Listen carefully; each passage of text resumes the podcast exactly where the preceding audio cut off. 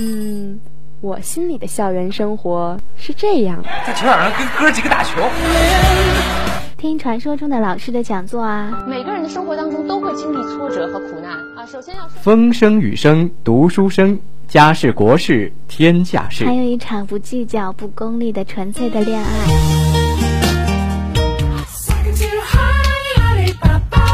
每周五校园生活分享、聚焦、讲述、享受我的、我的、我的、我的、我的、我的、我的。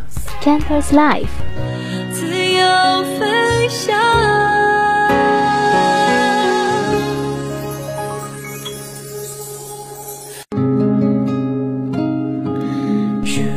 空灵。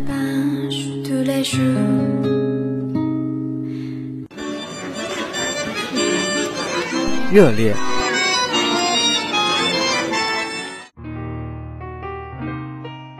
浪漫，到有故事的地方去散步，漫步经典。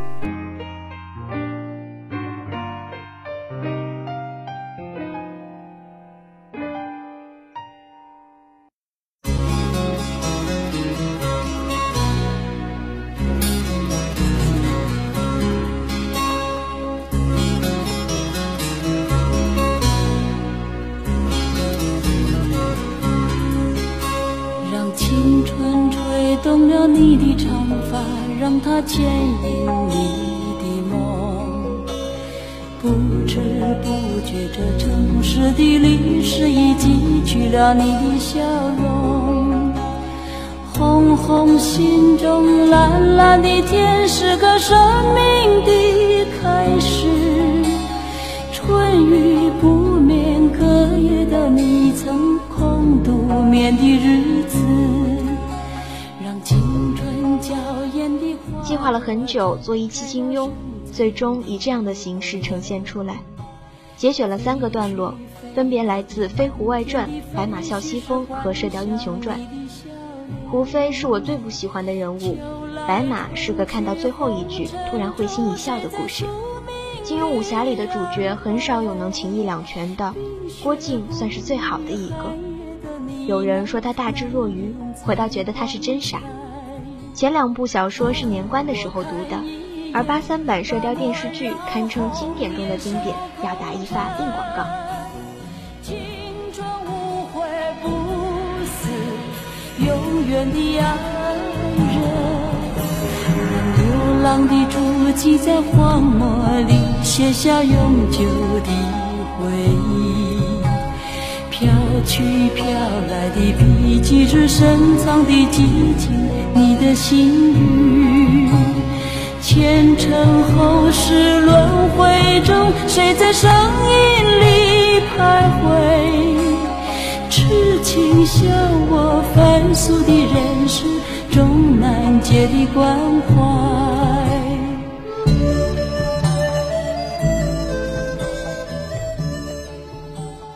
第一篇《飞狐外传》，别后相思空一水，重来回首已三生。在那无边无际的黑暗之中，心中思潮起伏，想起了许许多多事情。程灵素的一言一语、一颦一笑，当时漫不在意，此刻追忆起来，其中所含的柔情蜜意才清清楚楚地显现出来。小妹子对情郎恩情深，你莫负了妹子一段情。你见了他面时要待他好，你不见他面时，天天要十七八遍挂在心。王铁匠那首情歌似乎又在耳边缠绕。我要待他好，可是，可是，他已经死了。他活着的时候，我没待他好。我天天十七八遍挂在心上的，是另一个姑娘。但一瞥眼看到慕容景月与薛阙的尸身，立时想起，爹娘的大仇还未报，害死二妹的石万琛还活在世上，我这么轻生一死，什么都撒手不管，岂是大丈夫的行径？却原来程灵素在临死之时，这件事也料到了。他将七星海棠蜡烛换了一支细身的，毒药分量较轻的。他不要石万琛当场便死，要胡飞慢慢的去找他报仇。石万琛眼睛瞎了，胡飞便永远不会再吃他的亏。他临死时对胡飞说道：“害死他父母的毒药，多半是石万琛配制的。那或许是事实，或许只是猜测，但这足够叫他记着父母之仇，使他不至于一时冲动自杀殉情。他什么都料到了。”只是他有一件事没料到，胡飞还是没遵照他的约法三章，在他危急之际，仍是出手和敌人动武，终止身中剧毒。又或许，这也是在他意料之中。他知道胡飞并没爱他，更没有像自己爱他一般深切的爱着自己。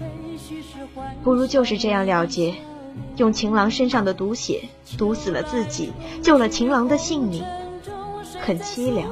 很伤心，可是干净利落，一了百了。那正不愧是毒手药王的弟子，不愧为天下第一毒物七星海棠的主人。少女的心事本来是极难捉摸的，像程灵素那样的少女，更加永远没人能猜得透，到底她心中在想些什么。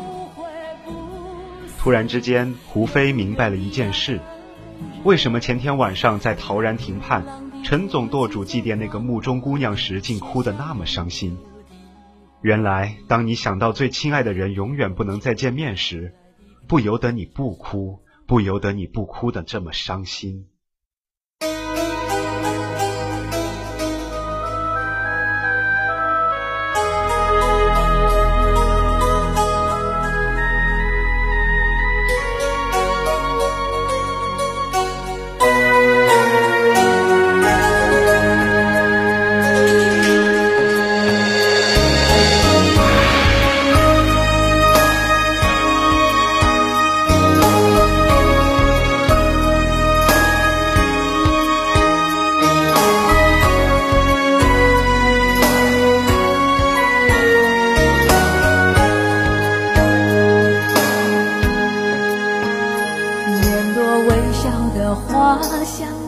看人世变幻，到头来输赢又何妨？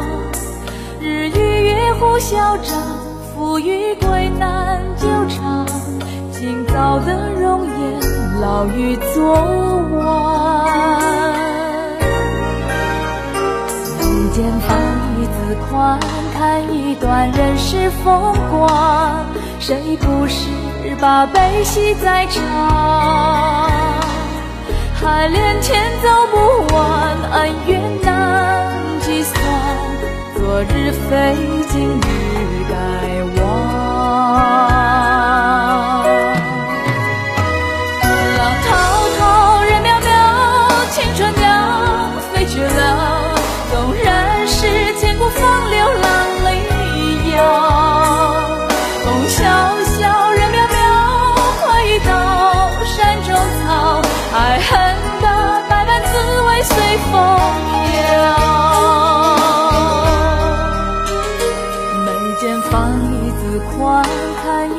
人世风光，谁不是把悲喜在第二篇《白马啸西风》。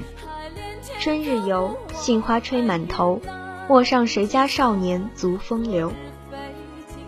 他心中在想着和哈萨克铁岩部族人分别时他们所说的话。苏鲁克道：“李姑娘，你别走，在我们这里住下来。我们这里有很好的小伙子，我们给你挑一个最好的做丈夫。”我们要送你很多牛，很多羊，给你搭最好的帐篷。李文秀红着脸摇了摇头。苏鲁克道：“你是汉人，那不要紧。汉人之中也有好人的，汉人可以跟哈萨克人结婚吗？”嗯，他搔了搔头，说道：“咱们去问长老哈布拉姆。哈布拉姆是铁岩部中精通可兰经、最聪明、最有学问的老人。”他低头沉思了一会儿，道：“我是个卑微的人，什么也不懂。”苏鲁克道：“如果有学问的哈布拉姆也说不懂，那么别人是更加不懂了。”哈布拉姆道：“《可兰经》第四十九章上说：‘众人啊，我却已从一男一女创造你们，我使你们成为许多民族和宗族，以便你们互相认识。在安拉看来，你们之中最尊贵的，便是你们之中最善良的。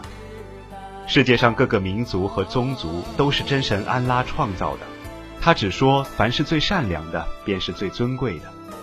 可兰经第四章上说：“你们当亲爱近邻、远邻、伴侣，当款待旅客。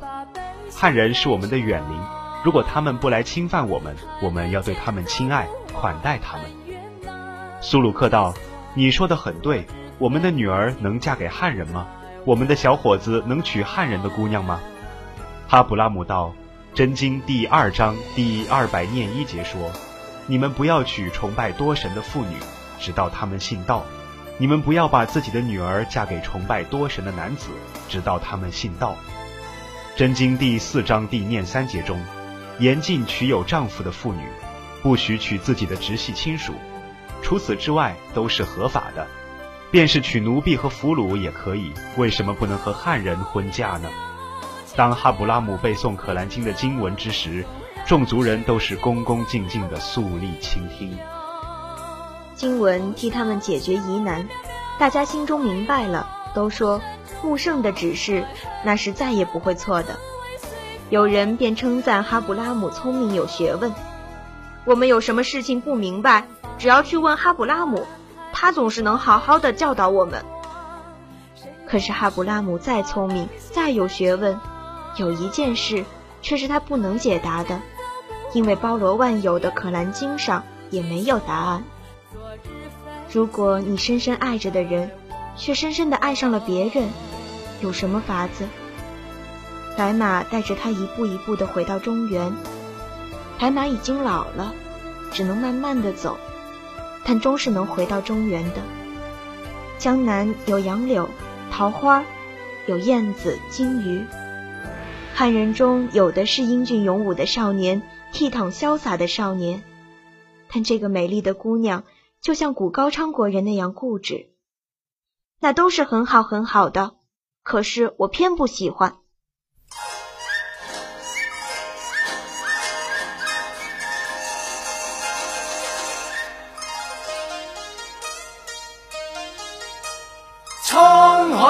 海一声笑。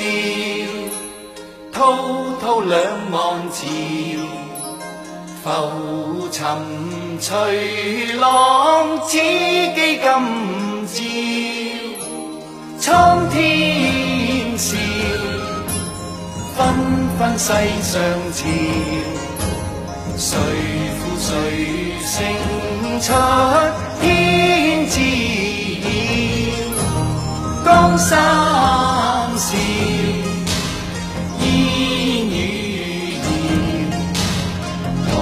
浪淘尽红尘俗世几多变，清风笑景野寂寥，豪情还剩了一襟晚照。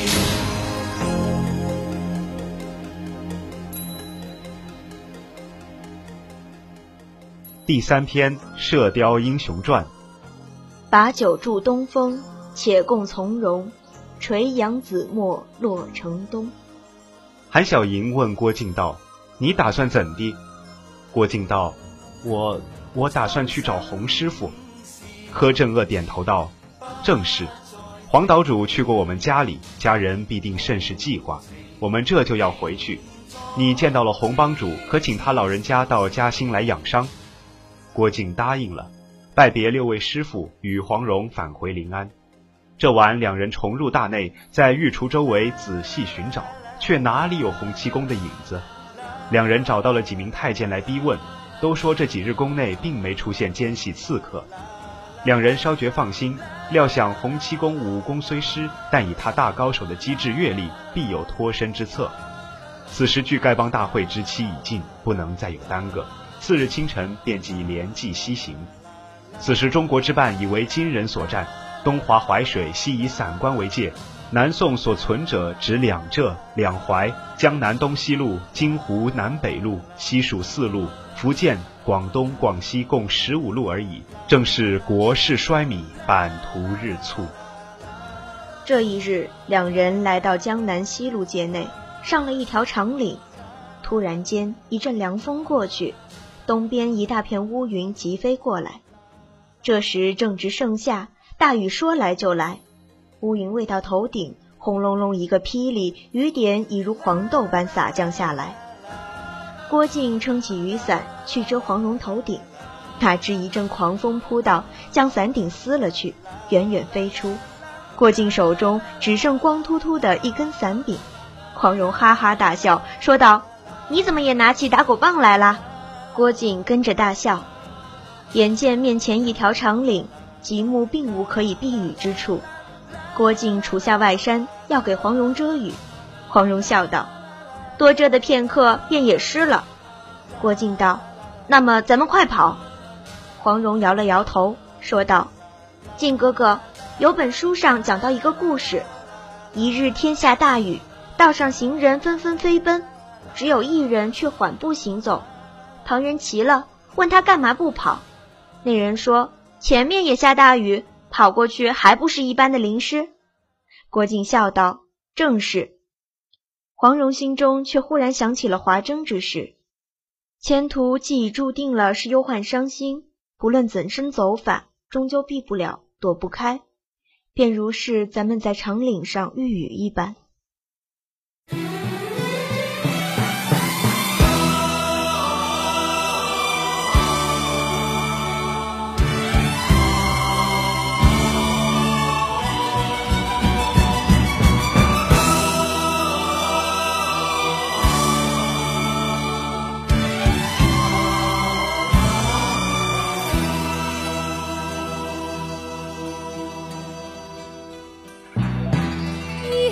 往梦似曾见，心内波澜现。抛开世事断愁怨，相伴到天边，作草四方，沙漠苍茫，哪惧雪霜。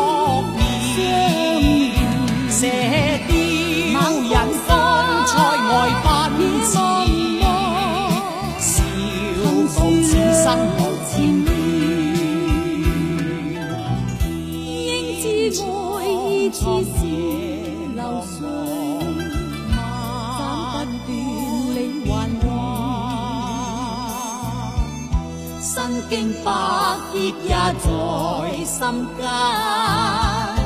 因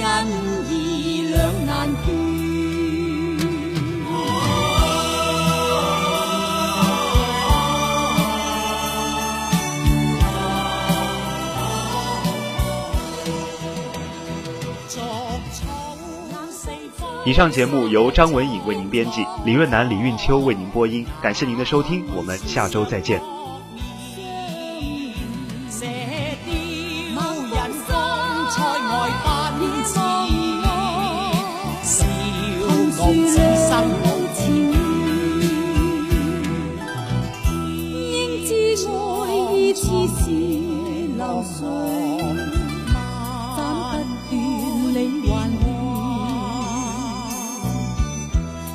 经百劫也在心间，因义两难断。身经百劫也在心间，因义。